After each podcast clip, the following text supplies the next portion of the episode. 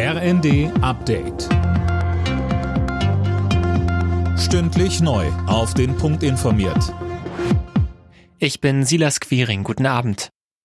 Weitere 13 israelische Geiseln haben Gaza verlassen. Die Übergabe der zweiten Gruppe hatte sich zunächst noch verzögert. Wenige Stunden vor der geplanten Überfahrt hatte die Hamas die Freilassung überraschend gestoppt. Nach stundenlangen Bemühungen und der Hilfe der Vermittler aus Katar lenkte die Hamas ein. Erst kurz vor Mitternacht Ortszeit überquerten die Wagen die Grenze nach Ägypten.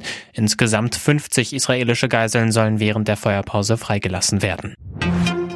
Die SPD ist gegen das von Finanzminister Lindner geplante Ende der Energiepreisbremsen. Diese würden Millionen Menschen Sicherheit vor zu hohen Preisen bieten, heißt es aus der Bundestagsfraktion. Deshalb müssten sie wie geplant bis Ende März kommenden Jahres weiterlaufen. Ähnlich äußerte sich auch SPD-Chef Klingbeil.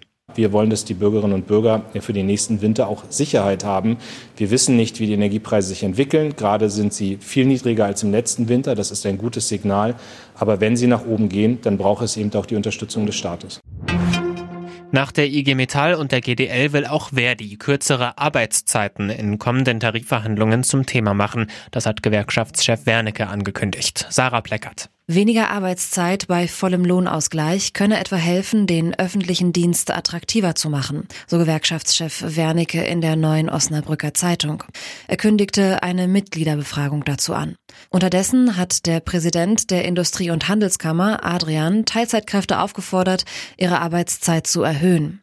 Damit könne dem Fachkräftemangel begegnet werden, so Adrian gegenüber den Funke-Zeitungen.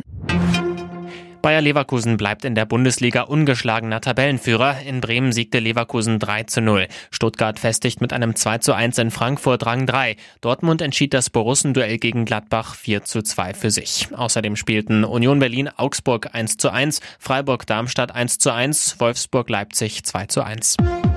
Alle Nachrichten auf rnd.de